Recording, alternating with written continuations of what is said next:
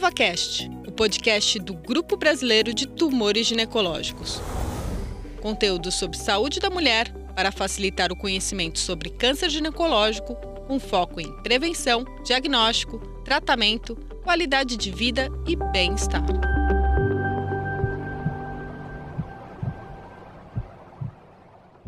Olá, eu me chamo Moura, sou jornalista de ciência, doutor em oncologia e apresentador do EvaCast.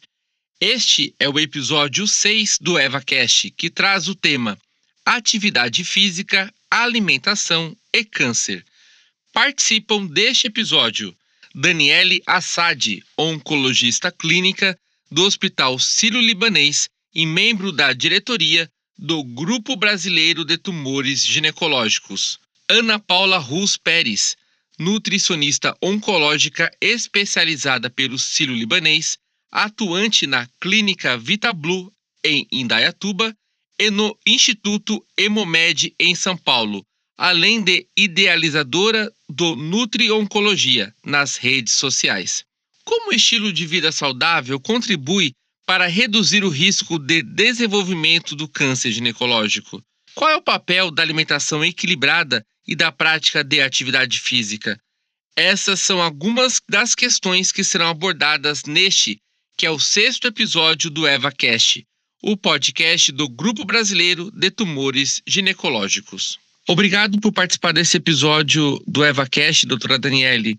Quais são os principais tipos de câncer ginecológico e as principais causas conhecidas? Olá a todos que estão aqui nos escutando. É um prazer estar aqui gravando é, esse EvaCast. É, eu acho que é importante a gente falar que os tumores ginecológicos, né, os mais frequentes, né, no nosso país e no mundo também, são os cânceres, né, de ovário, os cânceres de endométrio e os cânceres do colo do útero. É, inclusive, a, o INCA soltou a, a estimativa de câncer para 2023 e houve um aumento do número de casos desses tumores, né? É, quando a gente fala da causa, é, o câncer do colo do útero, o agente causal principal é a infecção pelo vírus do HPV, o papilomas vírus humano. É um vírus cuja transmissão é principalmente de ordem sexual e é o agente causal, a gente diz, de 100% dos tumores de colo de útero. Então, é uma doença que é evitável, se tiver feito né, a vacinação né, das meninas e meninos na idade adequada e se fizer o rastreamento adequado com o exame né, da citologia e a testagem do HPV. Já o câncer de ovário, ele tem uma causa muito importante que é a questão das mutações nos genes de predisposição ao risco, né? Que cerca de 10 a 15% dos tumores de ovário são causados por mutações nos genes como o BRCA1, BRCA2, outros genes da recombinação homóloga. Mas outras causas também do câncer de ovário, que incluem a obesidade, o sobrepeso, a reposição hormonal, é, nunca ter engravidado, isso também são importantes. Mas a principal causa, então, é o envelhecimento e essas síndromes hereditárias com, relacionadas às mutações. E o último tumor, que eu acho que é importante a gente falar, é o câncer de endométrio, que nos países desenvolvidos é a principal neoplasia ginecológica, né? No nosso país ainda é o câncer do colo do útero. E o câncer de endométrio, ele é causado, né? Via de regra, as principais causas são desequilíbrios hormonais, excesso de estrogênio. E o porquê que tem esse excesso de estrogênio no corpo? É, obesidade pode levar a excesso de estrogênio, uso de reposição hormonal, questões né, de síndromes metabólicas, é, com diabetes, isso tudo pode levar. Temos também fatores genéticos, ter feito radioterapia ou usar tamoxifeno. É, eu acho que esses são os principais fatores e causas dos tumores ginecológicos, Moura. Perfeito. Também conosco, Ana Paula. Uh, Ana, uma alimentação equilibrada contribui de fato para a redução de risco de câncer ginecológico? Bom dia a todos aqui. Primeiramente, gostaria de agradecer pelo convite. É um prazer estar aqui com vocês. Espero ajudar muitas pessoas, né, com o nosso bate-papo aqui hoje. E sobre a sua pergunta, com certeza a alimentação contribui para a redução do, do risco de câncer. E por que isso? Como a doutora Daniela já comentou com a gente, a obesidade está muito relacionada, é um grande fator de risco e a alimentação pode contribuir com isso. A alimentação também pode contribuir com controle de diabetes, é, com o, as, os níveis hormonais, estão muito relacionados com a, a dieta da pessoa. A, a, nossa imunidade também responde muito à nossa alimentação, nossos hábitos de vida. Então, devido a isso, posso dizer que existe uma grande relação entre alimentação e câncer. A gente já tem vários estudos que mostram que a alimentação pode ter um efeito protetor contra diversos tipos de câncer, através de uma alimentação rica em vegetais, frutas, hortaliças, é, cereais mais integrais, sementes, né? E a gente sabe que os alimentos eles podem ter tanto um perfil anti-inflamatório como um perfil mais inflamatório no nosso corpo. Então é muito importante a gente focar sempre numa alimentação saudável, porque a gente sabe que um cardápio mais desequilibrado, ele pode causar diversos problemas e principalmente obesidade, né, que é esse comprovado fator de risco, estímulo de, de hormônios, né, e, e esse excesso de gorduras saturadas, excesso de carboidratos, alimentos embutidos, pode trazer consequências bem é, ruins para o nosso corpo, sim. E Ana Paula, o que é mito e o que é verdade baseada em evidência científica em relação à nutrição oncológica? Bom, é, eu acho que a, a, primeira coisa que muita gente pensa quando a gente fala em alimentação e câncer é sobre o açúcar, né, o carboidrato, se ele é realmente um vilão.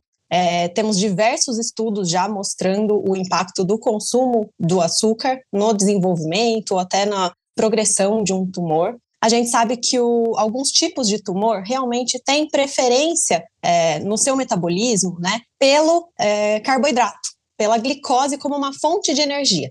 Ou então, em outros casos, alguns hormônios que são estimulados pelo excesso de açúcar no nosso corpo, que estimulam o crescimento tumoral. Mas, né, a gente não pode dizer que se eu comer, por exemplo, um brigadeiro, um pedaço de bolo num aniversário, que esse açúcar vai estar alimentando diretamente o meu tumor. O que a gente diz é, é mais sobre o perfil geral da alimentação. Uma pessoa com uma alimentação muito rica em açúcar, acorda já de manhã, já toma o café com açúcar, já come o pão, né? Que a gente sabe que é, todo tipo de carboidrato vai virar açúcar no nosso corpo.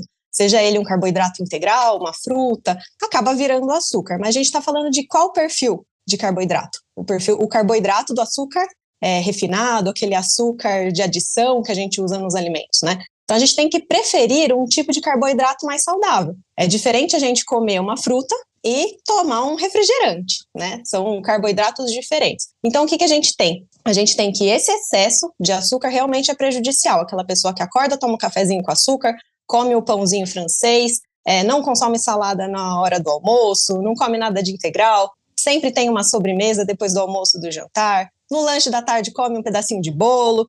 Então, esse é o perfil é, rico em açúcar que realmente pode estimular o crescimento tumoral. Isso a gente já sabe. É, agora, eu gosto muito de quebrar essa fobia pelo carboidrato que muitas pessoas têm, que acham que se a gente tirar todo o carboidrato da alimentação, o problema está resolvido, né? E não é bem assim. Se fosse, seria muito bom, porque a gente teria descoberto a cura do câncer. Todo mundo tirava o açúcar da alimentação e não precisava fazer quimioterapia, cirurgia, nem nada, né? Agora, uma outra coisa que a gente tem de, de mito também é, sobre as plantas medicinais, que acabam entrando ali na parte de nutrição, porque muitos pacientes fazem uso de chás, misturinhas, né, que vem no Google, na internet. Então, é o um grande mito que é, muitas plantas medicinais, como é, chá de folha de graviola, uso de babosa, noni, que eles podem curar o câncer. Eu acho muito importante falar isso, porque está presente. O nutricionista é um dos primeiros profissionais a saber que o paciente está fazendo uso desses produtos. Então, chá de folha de graviola, ele pode trazer uma toxicidade para o corpo. Alguns outros chás medicinais têm a mesma via metabólica que os quimioterápicos, então eles podem acabar interagindo ali no fígado, anulando um o efeito do outro ou até aumentando a toxicidade desse tratamento. Então é muito importante falar sobre esse mito que muita gente, diversas vezes no consultório, é, os nutricionistas acabam descobrindo aí que os pacientes estão fazendo uso de um chazinho, de um suco diferente, com umas sementes de é, plantas exóticas da Amazônia, sabe? Cada dia tem um, uma novidade aí. Então, esse é um grande mito que a gente precisa deixar em evidência aqui. para todos que estão nos ouvindo, tomar bastante cuidado, sempre focando na interdisciplinaridade também. Eu gosto de reforçar que eu sempre peço ajuda para os meus colegas farmacêuticos para a gente ver é, quais chás medicinais estão sendo usados, quais plantas, né? Se pode haver alguma interação com, com o tratamento desse paciente, então entram aí os farmacêuticos também nessa linha. É, outra questão importante é sobre obesidade, que como a gente já comentou, né? A obesidade já é, é já temos comprovação científica do, do impacto na, na oncologia e também as carnes processadas, ultraprocessados, alimentos ultraprocessados e carnes processadas, que isso nós já sabemos que realmente tem um impacto no desenvolvimento de, de tumores. Perfeito. Uh, Daniele, uh, podemos dizer que a adoção de um estilo de vida saudável é uma forma de tratamento não medicamentoso? Eu acho que, às vezes, tratamento é uma palavra um pouco forte, né? Eu acho que a adoção de medidas né, de estilo de vida saudável, como a Ana comentou, é, a gente já tem é, guidelines né, da American Cancer Society, da ASCO, todos é, recomendando isso no sentido de prevenção de câncer. Então, para prevenção, isso está muito claro que realmente é uma estratégia eficaz. Agora, para tratamento, tratamento em si, é, eu acho que você manter um, um estilo de vida saudável vai reduzir mortalidade por várias doenças, a doença cardiovascular, é, hipertensão, diabetes, AVC, isso tudo está relacionado, né? Obesidade, sedentarismo. Então, isso envolve isso. Agora, para câncer em si, a gente não pode falar assim de tratamento, mas a gente pode falar como um coadjuvante.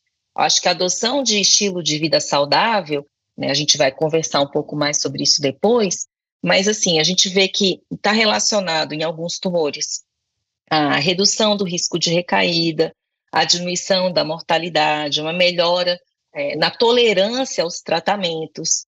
Então, isso tudo sim, mas só isso como tratamento não, isso tudo é muito perigoso, como a Ana comentou agora, né, sobre esses mitos.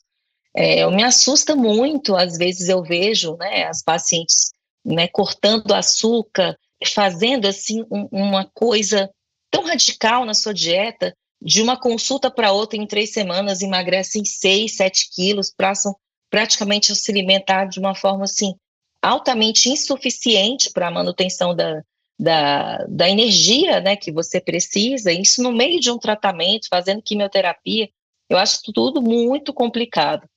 Então, eu acho que ela é importante, sim, adotar um estilo de vida saudável como um coadjuvante a todo o tratamento recomendado. E na sua visão, doutora Daniele, é, qual é a contribuição da prática de atividade física tanto para a prevenção do câncer ginecológico quanto para a qualidade de vida e redução de recidiva, ou seja, redução de risco de volta da doença, é, de uma paciente que já teve o diagnóstico? Como prevenção, então, a gente recomenda demais a atividade física como uma forma geral de saúde, nas diretrizes né, das grandes é, sociedades médicas, a recomendação de atividade física é sim uma coisa para redução da incidência de novos tumores, né, o combate ao sedentarismo, combate à obesidade, porque a gente não fala só de atividade física, né, ele está tudo ligado, né, atividade física, sedentarismo, obesidade. É, isso tudo é, faz parte né, dessa tríade. Então, isso sim é eficaz, tá, na, na redução da incidência dos novos tumores, isso a gente já tem é, nesses artigos. E na recaída, é, o tumor que é mais estudado isso é o câncer de mama, que é o mais prevalente é, nas mulheres, né? Isso a gente tem muitos estudos mostrando que a atividade física reduz sim recaída e mortalidade. Já os tumores ginecológicos, eles são tumores, são menos frequentes do que o câncer de mama. Então, nós não temos estudos assim individualizados só com esses subtipos de tumores.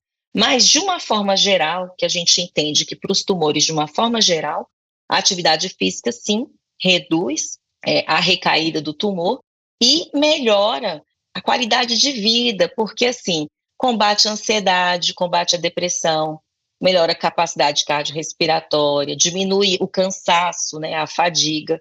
Então, diminui muito os efeitos colaterais. A gente precisa sim estimular a atividade física e a atividade é, de uma forma regular e programada. E existe uma atividade física ideal? Ou o melhor exercício é aquele que a mulher goste de fazer? Esse eu acho que é um dos pilares mais difíceis de mudança no, no nosso dia a dia para todo mundo, para quem é paciente, para quem não é paciente, para mim, para você, para Ana, é, você realmente ser ativo na atividade física. O que é recomendado são atividade física aeróbica entre 150 e 300 minutos de atividade física moderada ou 75 a 150 minutos de atividade física intensa isso por semana, junto com duas sessões de exercício de força, de resistência é, por semana. Então, eu acho que durante a quimioterapia, eu entendo que muitas vezes não é possível seguir isso, que as pessoas estão com os efeitos colaterais, estão com muito cansaço, com muitas dores. Eu entendo isso, eu entendo. E o que a gente estimula é a paciente fazer o que ela está disposta, o que ela se sente bem para fazer, então, é isso que a gente faz. Agora, passando essa fase aguda de tratamento, aí realmente a gente deve buscar essas metas. Nós temos muitas atividades físicas, temos vários esportes. Então, eu acho que cabe à pessoa tentar explorar um pouco e tentar encontrar algo que te dê prazer. E se isso não encontrar de forma alguma, a pessoa realmente assim não suportar, pensar que ela precisa fazer isso para envelhecer melhor, e para diminuir a chance da doença voltar. Muitas vezes a gente vai porque para aquele nosso dever, é nosso comprometimento. É, a gente diz hoje em dia que a atividade física ela faz parte do tratamento. É como um remédio que você toma. A gente toma porque precisa. Nem sempre a gente gosta. Mas dentre tantas modalidades esportivas, vamos fazer um esforço para a gente tentar procurar alguma coisa que goste mais, que sinta prazer. E é importante aqui deixar que eu vejo no dia a dia, né, a maior parte das pacientes, elas, aqui no Brasil, a gente tem muita cultura da caminhada. É a caminhada, é, eu vou dar uma caminhada, mas é uma caminhada assim, sem um, um ritmo adequado, sem um tempo, uma periodicidade. Então, a caminhada, ela pode ser sim uma atividade, mas desde que seja moderada. Isso a gente vê pela frequência cardíaca. Ela tem que aumentar, a pessoa tem que suar, tem que transpirar. Aquela caminhada contemplativa, ela é boa para meditação, mas não para atividade física com esse propósito. Obrigado. Com licença, eu acho que. Pois não, pode complementar. Eu, eu acredito que muitas pacientes também, elas chegam no consultório e elas falam: ah, mas eu já faço os serviços de casa, dá um baita trabalho, a gente cansa, né? Porque eu lavo roupa, faxino, passo pano, aspirador, tal a gente entende, né, que isso é um, é, a pessoa é ativa, vamos dizer assim, né, ela não é aquela pessoa que fica o dia inteiro deitada no sofá, mas realmente, como a doutora Dani comentou, é, não pode ser uma caminhada, passeio no bosque, ou o, o, trabalho de casa, é realmente colocar o tênis apropriado, porque também não é para sair de sandália fazer uma caminhada, depois acaba tendo até outro problema, né, problemas articulares e tudo mais. É, então, muitas pacientes têm dúvidas sobre isso, falam, eu sou super ativa, sou agitada, faço um monte de coisa, busco meu filho e tal, mas não é esse é, essa atividade que a gente prioriza, é realmente o exercício, né? A diferença entre atividade física, não ser é, uma pessoa é, parada, que fica muito em repouso, mas é o exercício mesmo. E por falar em dúvidas das pacientes, é, Ana Paula, é, em relação ao que se deve ou não estar presente em cada refeição, Quais são as principais dúvidas das pacientes? Bom, a primeira acho que a gente já comentou um pouquinho, que é sobre o açúcar. Preciso ou não preciso tirar 100%? Precisa ser o pão integral ou precisa ser um pão sem glúten? É, essa é a primeira coisa que eu desmistifico para elas, explico essa relação do açúcar, do carboidrato, né? Tem, tem muita dúvida também sobre o consumo de carnes. Posso consumir carne vermelha? Não posso consumir carne vermelha? Então, como que eu faço? Eu faço uma análise de como está o perfil da alimentação dessa paciente. Tem gente que come churrasco todo fim de semana, come carne vermelha todos os dias da semana, e aí é necessário fazer uma redução desse consumo. É, costumo indicar duas vezes na semana no máximo o consumo da carne vermelha, com priorização das carnes brancas, ovos também, e sempre que possível, tentar fazer um dia mais vegetariano até para explorar novos sentidos, novas opções. Então, existem hambúrgueres de lentilha, de grão de bico, é, diversas opções, almôndega sem carne, né? Eu peço para que essas pacientes testem também essas outras opções. Mas não é preciso virar vegetariano, tá? Então, tem muita gente que chega no consultório achando que tem que virar vegetariano, tem que cortar tudo de carne.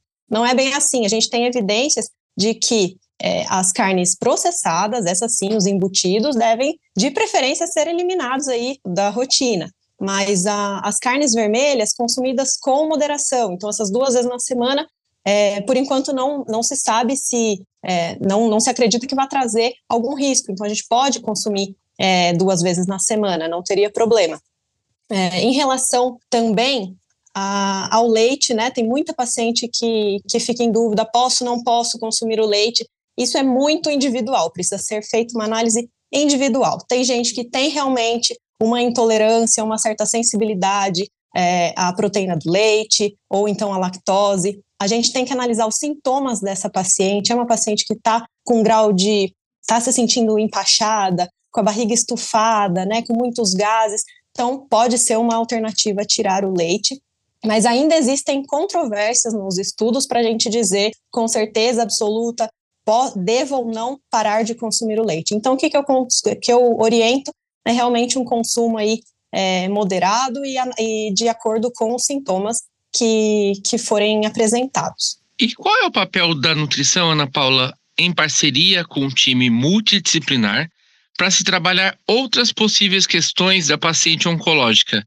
Uh, você já falou um pouco de obesidade, por exemplo, mas dessas outras questões como compulsão e outros transtornos alimentares e comorbidades como diabetes e obesidade? Então, a gente tem visto cada vez mais, eu até citei a fobia alimentar aparecendo aí, é uma fobia alimentar na oncologia, que a gente era uma coisa que a gente nem, eu nem esperava ver tanto, mas é muito grande o número de pacientes que têm medo de se alimentar. Porque hoje em dia a gente é bombardeado né, por informações, todo mundo tem acesso à internet, vídeos e canais que às vezes não, não são geridos por profissionais da saúde. Então, a gente tem muita informação aí é, confusa para essas pacientes. Então, assim, tem gente que tem medo de comer. Eu não estou comendo, não como mais carne porque eu tenho medo de dar câncer, eu não como mais nenhum tipo de pão, é, o arroz também eu não estou comendo porque é carboidrato.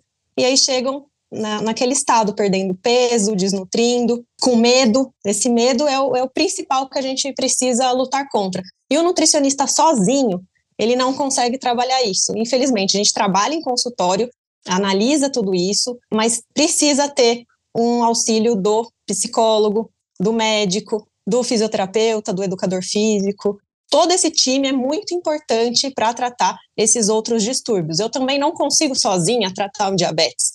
A gente sabe que é muito importante uma atividade física, tanto na, no diabetes quanto nos transtornos alimentares, é, depressão também. Tem pacientes que não têm apetite por questões emocionais, às vezes não é nem por causa de quimioterapia. Às vezes a paciente está muito ansiosa, muito nervosa com o tratamento e acaba tendo sintomas que ela atribui ao tratamento, mas não são do tratamento. Então a gente precisa ter essa sensibilidade, conversar com o paciente, entender o que está acontecendo no contexto dele. É, e muitas vezes em consulta eu acabo nem falando sobre o alimento em si, a propriedade nutricional em si. Eu falo muito sobre o contexto da alimentação, o que, que o alimento representa, é, como que está o dia a dia desse paciente, como que está a rotina, como que está o sono, se ele tem dormido bem, se ele está estressado com muita coisa, porque tudo isso impacta. O, o intestino dele pode estar tá preso também por questões é, emocionais ou soltos, né? Depende, cada um, cada um tem respostas do corpo diferentes em relações em relação ao estado emocional. Então, por isso que é tão importante o nutricionista fazer essa investigação, saber encaminhar para outros profissionais que às vezes não estão acompanhando esse paciente, para que a gente tenha uma visão do ser completo, do indivíduo como um todo. Um indivíduo que, te, que tem um contexto social, que tem é, uma condição financeira específica, né? Então, isso é muito importante dentro desse trabalho aí que a gente faz na área da saúde. E as pacientes que têm o diagnóstico, que de fato uh, apresentam durante o tratamento uma perda de apetite, uma dificuldade de, de sentir o sabor, enfim, uma perda de paladar, É, como que é essa abordagem, né? Você falou da sensibilidade de saber quando está ou não associado, mas em que situações isso está mais associado e como que é esse cuidado? Então, a paciente que chega no, no consultório com é, essas alterações, sintomas relacionados ao tratamento, primeiro a gente faz essa análise se realmente é relacionado ao tratamento, e a gente percebendo isso, a gente começa uma orientação, né? Como é essa orientação? Alguns pacientes acham que por não estarem comendo, eles não precisam ir ao nutricionista, porque o nutricionista vai pedir para comer, que é justamente o que eles não estão conseguindo. Mas a gente faz muito mais, a gente consegue, alterando a consistência, alterando o tipo de alimento, os horários do paciente, as quantidades, a frequência com que esse paciente come, a gente consegue fazer com que isso melhore. Existem alimentos que melhoram o paladar, que melhoram a percepção do paladar. É, a gente ajusta a hidratação. Em alguns casos, quando a gente não consegue por via oral, é, a gente pode solicitar a passagem de uma sonda. Né? Em alguns casos pode ser necessário, tudo em conjunto com o médico, isso é discutido é, na equipe, a gente pode é, orientar uma passagem de sonda. É, a gente também pode prescrever suplementações então, existem suplementos específicos para situações específicas. Se o paciente está com uma falta de paladar, não está conseguindo comer, é, eu posso prescrever um suplemento mais calórico, mais proteico, que vai me trazer os nutrientes que, por exemplo, uma refeição completa teria. Ao invés de comer um pratão de arroz, feijão, é, salada, legumes, ele pode fazer uso de um, incluir um suplemento que ele também vai ser completo e vai ajudar a atingir as calorias necessárias para não desnutrir. Além disso, alteração é, no trato gastrointestinal, né? Então, é, diarreia, ou então o intestino muito preso, fazendo alterações, às vezes, no tipo de fruta que esse paciente está consumindo, no tipo de fibras que ele está colocando no dia a dia, a gente consegue amenizar esses sintomas. Então, é muito importante que o paciente traga para que a gente consiga fazer que ele tenha um tratamento mais tranquilo, um tratamento mais leve, que ele não precise passar por dor, né? Ajustando a alimentação, ele consegue manter um peso saudável, se nutrir sem passar por muito sufoco nessa, nessa fase. E voltando agora com Daniela Assad, a paciente com estilo de vida mais saudável responde clinicamente melhor ao tratamento oncológico? Eu acho que isso tudo é realmente importante a gente falar, principalmente no câncer é, de endométrio e câncer de ovário porque, como a gente comentou no início, eles estão relacionados à obesidade. Então, é, faz muito sentido a gente pensar que é, combate à obesidade, tem um estilo de vida saudável, favorece os desfechos, e realmente isso existe, tá? É, nós já temos estudos mostrando que é, a redução do IMC, o combate à obesidade, melhora sim o prognóstico das pacientes com câncer de ovário e de endométrio. Para o câncer de colo do útero é diferente porque o agente causal é a infecção pelo HPV. Então, ele não está na gênese, na carcinogênese desse tumor, é, não está relacionado é, à questão hormonal e de obesidade. Então, realmente, o câncer do colo do útero, ele não entra muito nisso, mas a gente não pode deixar de falar que, por exemplo, o tabagismo, que também está relacionado ao estilo de vida, ele favorece, de repetição pelo HPV, favorece a ter câncer do colo do útero. Mas quando a gente fala de obesidade, é realmente câncer de endométrio e câncer de ovário.